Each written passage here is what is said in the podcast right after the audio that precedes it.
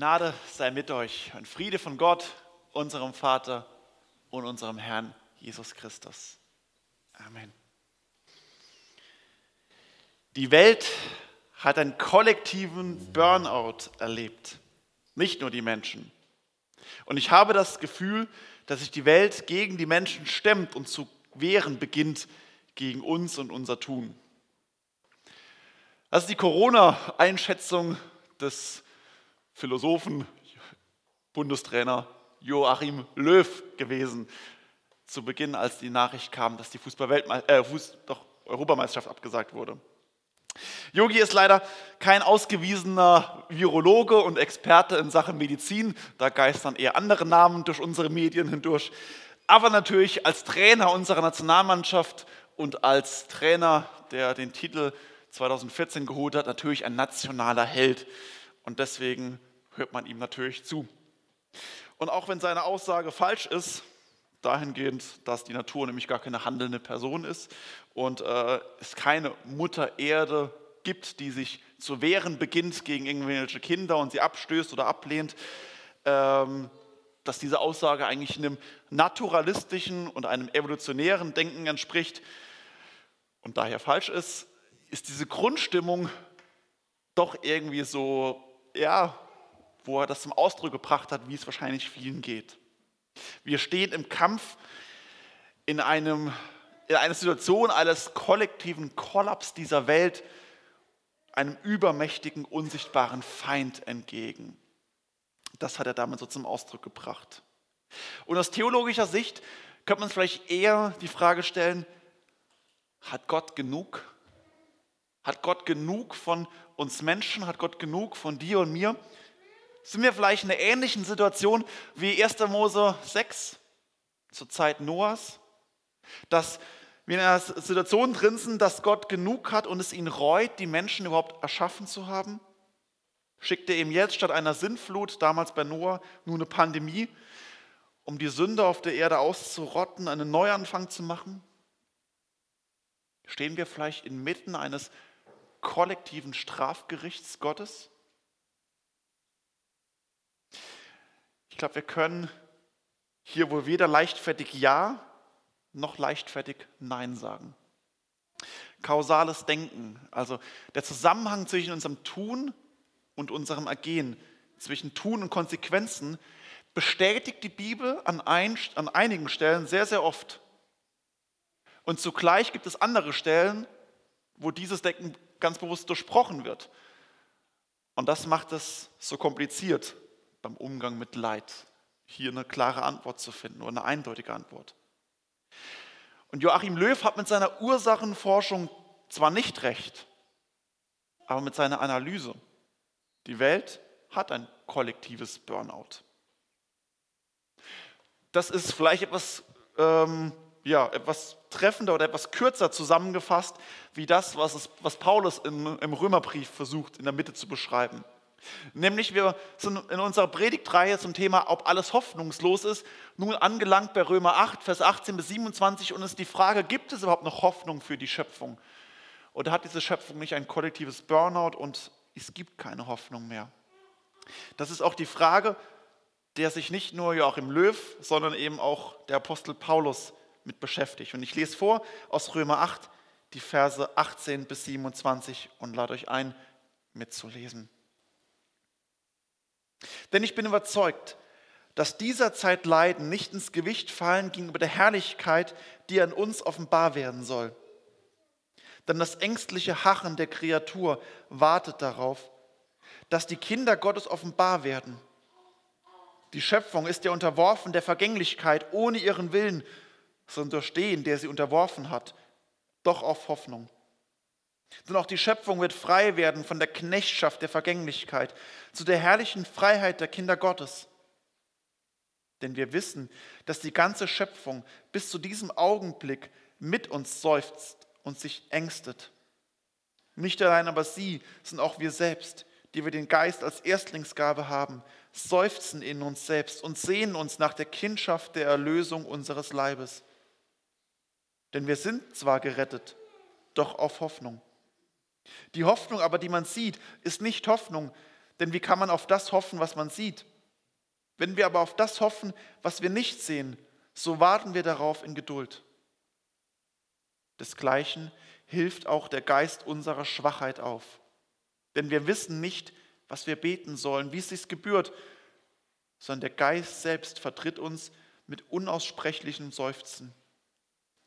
Der aber die Herzen erforscht, der weiß, worauf der Geist, der Sinn des, äh, des Geistes gerichtet ist. Denn er vertritt die Heiligen, wie es Gott gefällt.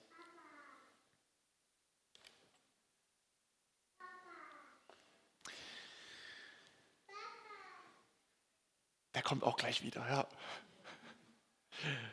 Wenn du dich ein wenig mit Paulus auskennst, dem Schreiber dieses Briefes an die Gemeinde in Rom, wenn du vielleicht mal die Apostelgeschichte gelesen hast, vielleicht gibt es ja den einen oder anderen Zuhörer auch von Bibel und Kaffee gerade mit dabei. Wir haben auch die Paulus-Chronologie uns nämlich angeschaut. Wenn du Paulus ein bisschen kennst, weißt du, dieser Mann hat ziemlich viel durchgemacht.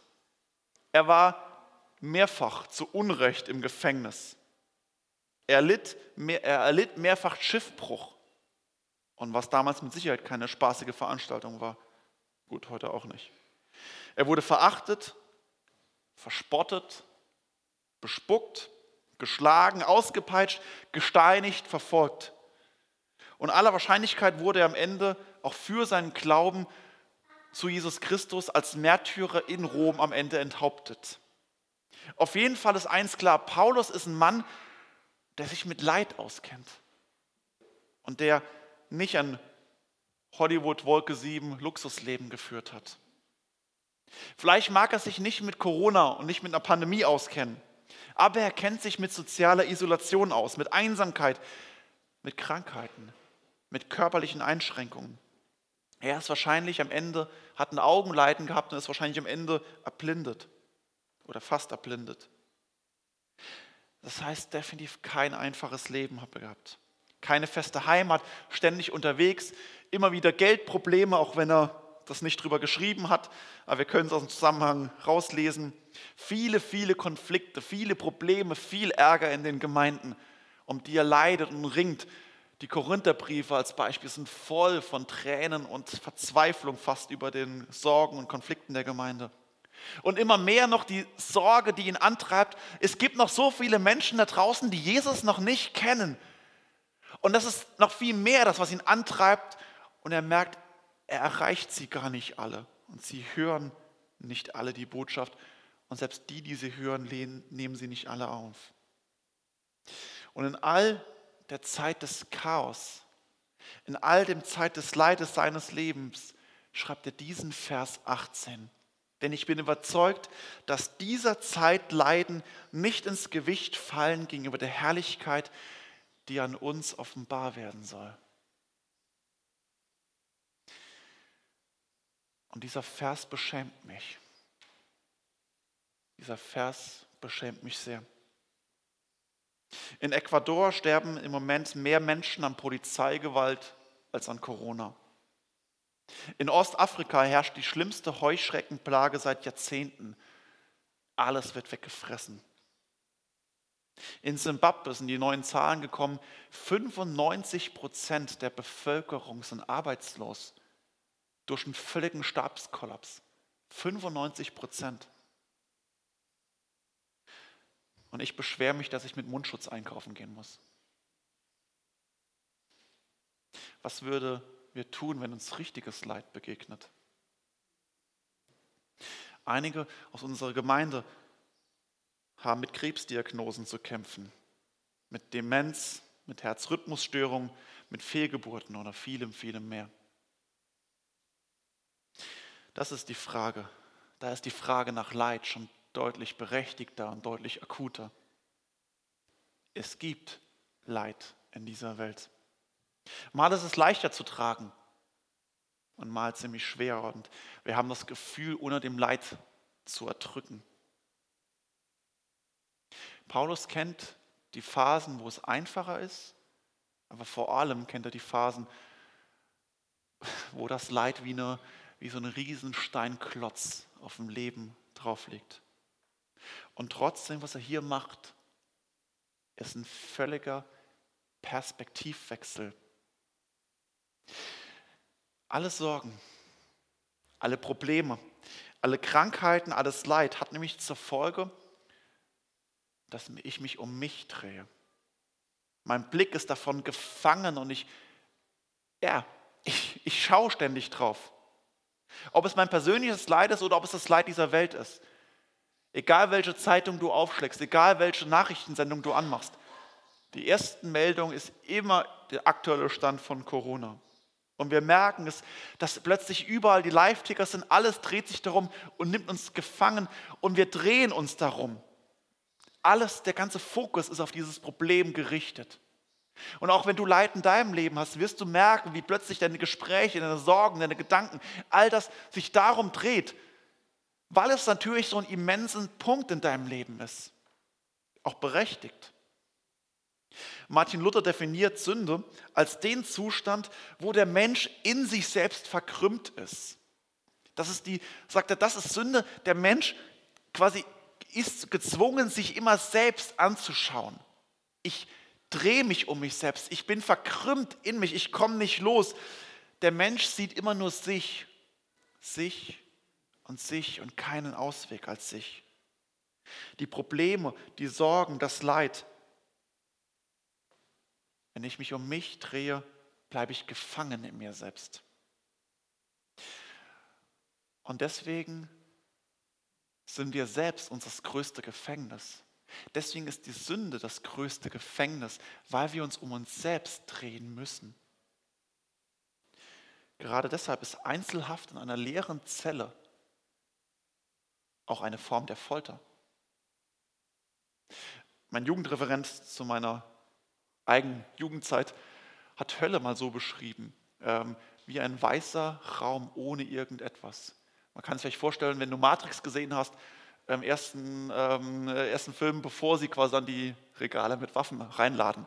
Sie stehen in der Matrix und es ist alles weiß, endlos nichts. Das als die Hölle. Du bist allein. Es gibt nirgends, wo du hinlaufen kannst. Du bist dir selbst ausgeliefert, ohne Ablenkung. Auch wenn alles vielleicht im Licht erscheint, ist es doch finster, hoffnungslos und verloren. Paulus hebt in dieser Situation des Leides den Kopf. Und auch Jesus sagt es seinen Jüngern in Lukas 21, 28. Und gerade im Zusammenhang mit, ähm, Jesus sagt es gerade im Zusammenhang mit Krankheiten, Krieg, Naturkatastrophen, sagt er, wenn aber dies alles anfängt zu geschehen, dann seht auf und erhebt eure Häupter, weil sich eure Erlösung naht. Die Lösung scheint für Jesus, scheint für Paulus eben gerade nicht darin zu bestehen, dass ich auf das Problem schaue. Weil wenn ich auf das Problem schaue, gibt es dort nur das Problem. Es gibt keine Lösung, sondern gibt es nur noch mehr Verzweiflung. Und Jesus sagt, dass gerade der Aufblick im Angesichts des Leides was gerade der Aufblick zu unserer Lösung, der Perspektivwechsel, die Hoffnungswechsel ist. Paulus scheint, schaut auf die Herrlichkeit, die an uns offenbar werden soll. Er macht das Leid nicht klein. Leid ist Leid und wird nicht und kann nicht bagatellisiert werden. Aber die Herrlichkeit, die auf uns wartet, das ist die Blickrichtung alle auf die wartet, die mit Jesus verbunden sind, die Kinder Gottes geworden sind. Paulus sagt, dass dieses Leid, äh, diese Herrlichkeit hat viel mehr Gewicht als jedes Leid. Es ist der Ausblick auf die Herrlichkeit, wenn Jesus wiederkommt. Dann, wenn Offenbarung 21, Vers 4 beschreibt, er wird abwischen alle Tränen von ihren Augen und der Tod wird nicht mehr sein, weder Leid noch Geschrei noch Schmerz wird mehr sein, denn das Erste ist vergangen. Dann, wenn Jesus wiederkommt oder wenn er uns zu sich nach Hause ruft. Dann, wenn wir eine vollendete Kreatur werden.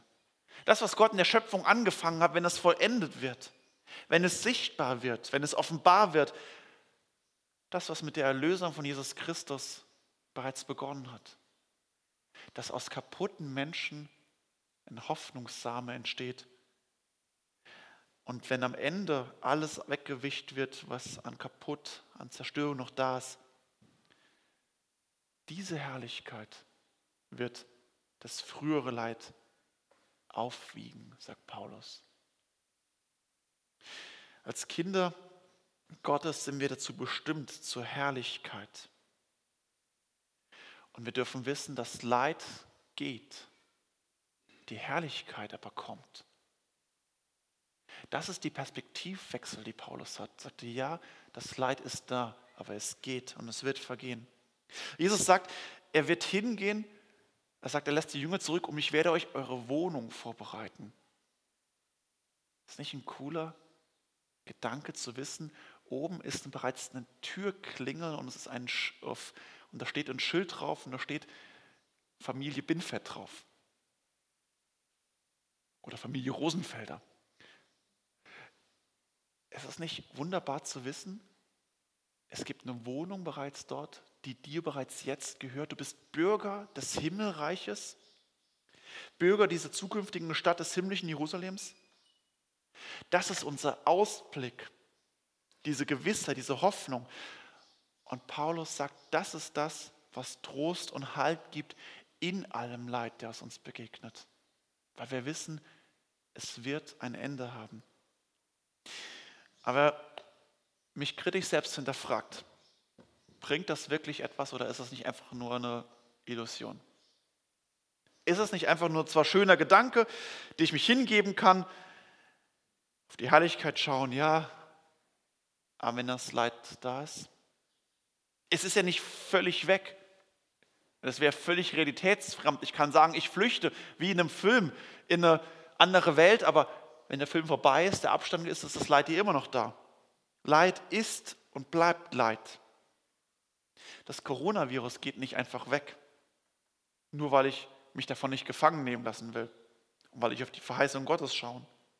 Auch Krankheiten, Arbeitslosigkeit, das Leid des unerfüllten Partner- oder Kinderwunsches, Ehepartner, Freunde oder Kinder, die nicht den Weg des Glaubens gehen.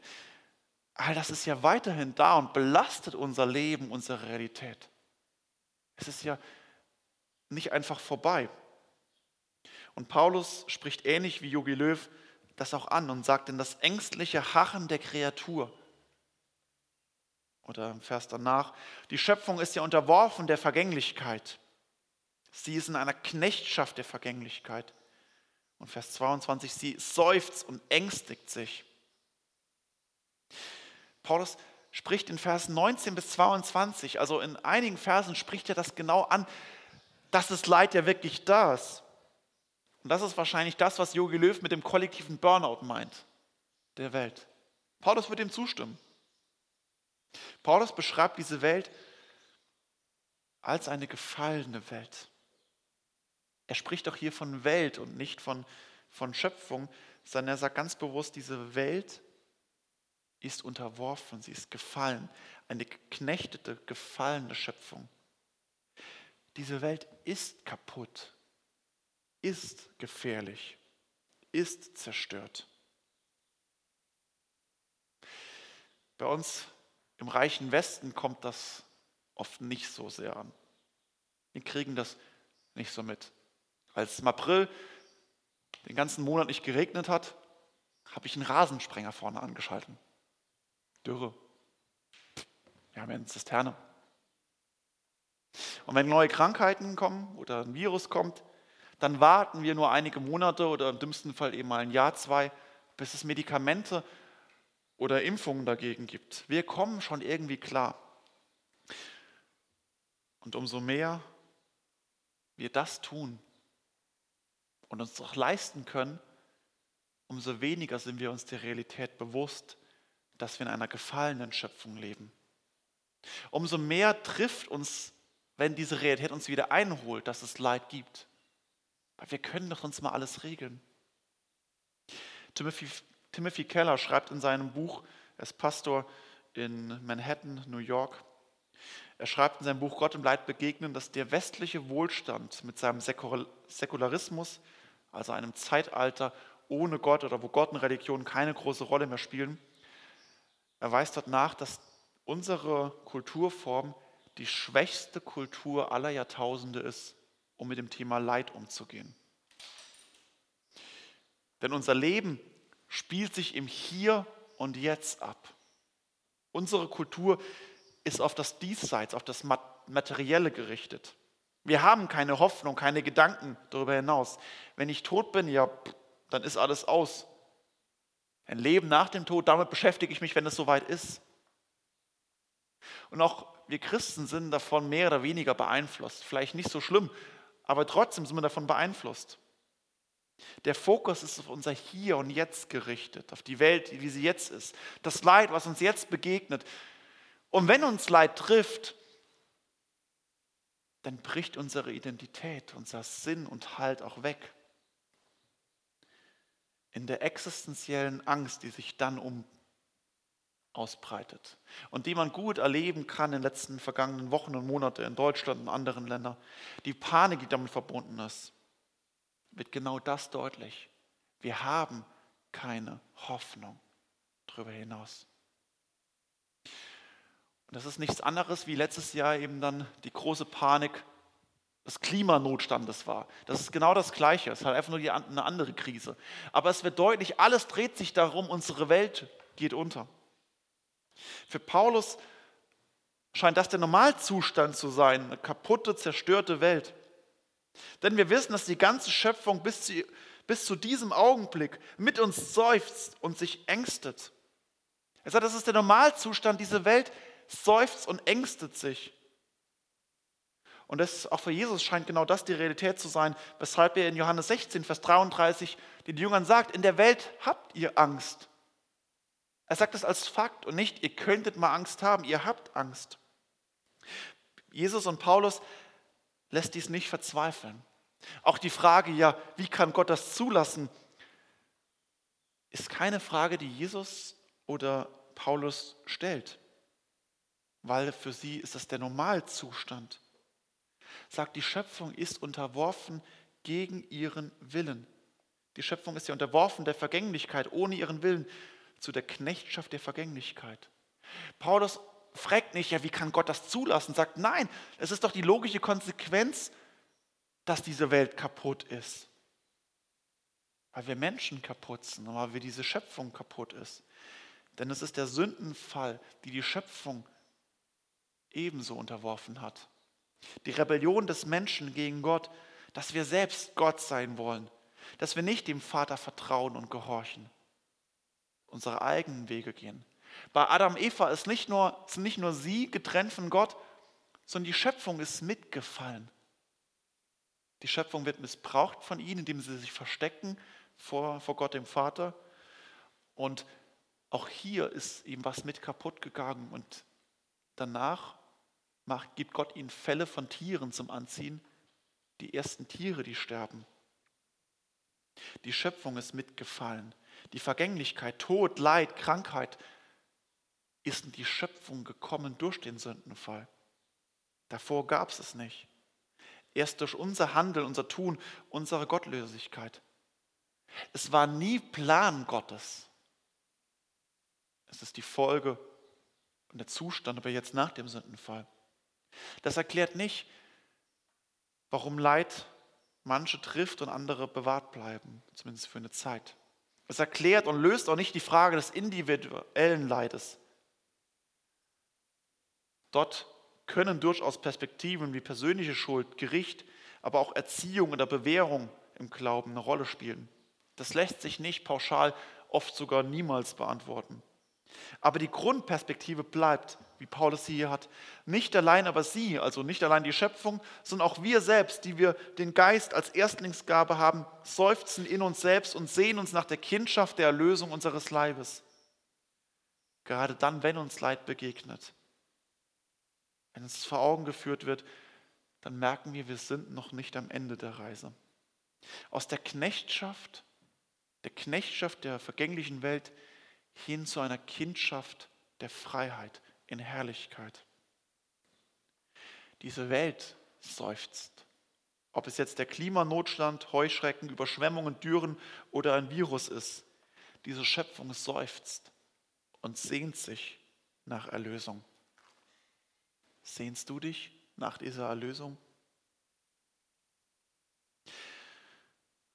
Und Paulus spricht hier von einer Erstlingsgabe, etwas, was wir haben, was wir bekommen haben. Und wir haben in der Schriftlesung von Jens aus Johannes 14 davon gehört, dass Jesus nämlich sagt, wenn ich gehe, lasse ich euch nicht als Weisen zurück, sondern ich sende euch den Heiligen Geist, den Tröster. Heute ist das Pfingstfest, die Feier des Ausgießung des Heiligen Geistes. Man kann es streiten, ob es der zweit- oder dritthöchste Feiertag der Christenheit ist. Der höchste ist auf jeden Fall Karfreitag und Ostern, nicht Weihnachten. Und dann ist die Frage, ob dann Weihnachten oder ob dann Pfingsten. Das aber okay, liefern sich ein Kopf an Kopf rennen. Auf jeden Fall 50 Tage nach Ostern, 10 Tage nach Christi Himmelfahrt, ist genau dieses Fest geschehen, dass Jesus den Tröster sendet. Und Jesus sagt, es ist gut, dass ich gehe, weil wenn ich nicht gehen würde, würde der Tröster noch nicht kommen. Der Heilige Geist. Der Heilige Geist, den wir bekommen haben durch die Verbindung von Glaube und Taufe. So wie es bereits Paulus in Römer 8, Vers 14, was wir vergangene Woche ge gehört haben, beschrieben hat, der uns antreibt zu Kinder Gottes. Und hier in Vers 23 eben als der Geist der Erstlingsgabe. Es ist die Erstlingsgabe des Glaubens, der Nachfolge. Jeder, der an Jesus Christus glaubt, jeder, der zum lebendigen Glauben an ihn gekommen ist, jeder, der ihn als Sohn Gottes anerkennt und der bekennt, dass er stellvertretend für Sünder wie dich und mich gestorben ist. Jeder, der daran glaubt und bekennt, Jesus ist wirklich von den Toten auferweckt worden am dritten Tag und dass der Sohn Gottes uns einlädt zu ihm und durch den Glauben an ihn Kind des Vaters zu werden. Wer zu Jesus kommt, ihn anbetet und Vergebung und Erneuerung bittet, der hat bereits die Gabe des Heiligen Geistes. Denn ohne die Wirkung des Heiligen Geistes in uns drin können wir gar nicht glauben. Martin Luther geht genau das im kleinen Katechismus zum Heiligen Geist als Priorität zusammenfassen und sagen, ohne ihn könnten wir gar nicht glauben. Der Glaube ist bereits die erste Frucht des Geistes in unserem Leben. Der Heilige Geist hat daher jedes lebendiges Kind Gottes. Und er ist es, der uns Hoffnung, Zuversicht und Trost gibt, Mut und Kraft und eben vor allem diesen Blick auf die Herrlichkeit. Paulus schreibt hier, denn wir sind zwar gerettet, doch auf Hoffnung. Wir sind bereits Bürger dieser zukünftigen Welt. Es gibt dieses Klingelschild mit deinem Namen, wenn du Kind des Vaters bist. Aber du bist noch nicht dort und du warst noch nicht dort. Es ist wie bei einem Umzug. Der Mietvertrag oder der Kaufvertrag ist unterschrieben. Du hast die Schlüssel der neuen Wohnung bereits in der Hand. Du weißt, wo du hinziehst. Du weißt, was auf dich wartet. Du kennst die Umgebung. Du guckst vielleicht im Internet schon, wo kann ich einkaufen, was für Ausflüge kann ich machen. Du freust dich auf die wunderbare Aussicht von deiner neuen Wohnung aus. Du freust dich auf die vielen tollen Möglichkeiten, Platz, was du hast und alles, was auf dich wartet. Aber du weißt noch nicht den Termin, wann das Umzugsunternehmen kommt und deine Sachen einpackt und es endlich losgeht. Aber das ist der Heilige Geist. Wir sind zwar gerettet, doch auch Hoffnung. Nicht, dass Hoffnung, nicht, dass die Erlösung nicht eintreten könnte. Die Erlösung tritt auf jeden Fall ein für die Kinder Gottes. Nur wir wissen das Datum noch nicht. Der Heilige Geist ist ein unterschriebener Mietvertrag. Es ist der Türschlüssel, den du bereits jetzt hast. Es ist das Unterpfand, wie es Martin Luther beschreibt. Es ist der handfeste Nachweis, den du in der Hand hast, dass es eintreten wird. Es ist das Unterpfand der Hoffnung, dass wir gerettet sind. Und so können wir warten in Geduld. Geduld ist gerade nicht unsere Stärke. Ich hoffe, deine mehr als meine. Meine nicht. Herr, schenk mir Geduld, aber bitte bald. Denn wenn wir den Heiligen Geist in unserem Leben haben, will er aber auch das in uns bewirken. Geduld. Und dass wir wissen, der Schlüssel, das Unterpfand reicht. Das Umzugsunternehmen kommt. Die Herrlichkeit wartet. Und desgleichen hilft auch der Geist unserer Schwachheit auf. Denn wir wissen nicht, wie, was wir beten sollen, wie es sich gebührt. Sondern der Geist vertritt uns mit einem unaussprechlichen Seufzen. Und wenn dir doch wieder alles zu viel wird, und wenn doch wieder dich das Leid einholt, das Leid deines Lebens oder das Leid dieser Welt, die an die Nieren geht, und wenn das Leid dich droht, aus der Bahn zu werfen, wenn du das Gefühl hast, es nicht zu schaffen, dass alles zu viel wird, darfst du wissen, es gibt den Tröster. Der Geist weiß um deine, um meine, um unsere Schwachheit. Und gerade wenn alles viel zu viel wird, wenn das Gefühl ist, Gott ist weit weg, Gott schweigt, Gott hört überhaupt nicht mehr, ob ich bete oder nicht, so gilt diese wunderbare Verheißung, die Paulus hier macht in Vers 26, dass gerade im Leid Gott in uns wohnt, in uns wirkt und dass der Geist vor dem Vater am Himmel vor uns fleht, uns verspricht mit diesem unaussprechlichen Seufzen. Wie sich dieses Seufzen wohl anhört. Aber dieses Seufzen tut der Heilige Geist vor dem Thron für dich, wenn du im Leid stehst. Und wir haben im Himmel mit dem Sohn Gottes, Jesus Christus, und mit dem Heiligen Geist zwei wunderbare Fürsprecher. Fürsprecher dazu einen liebenden Vater. Es ist dieser dreieinige Gott, eines liebenden Vaters und zwei Fürsprecher für dich, die für dich kämpfen, die für dich flehen und ringen und ein liebender, dreieiniger Gott, der allmächtig, allwissend, allumfassend ist und der diese Welt im Großen und dein Leben trotz aller Vergänglichkeit und trotz allem Leid dich hält. Und deswegen darfst du zu ihm fliehen und das wissen nichts und niemand kann dich trennen von der Liebe Gottes, die in Christus Jesus ist, unserem Herrn, so wie es am Schluss dieses Kapitels steht.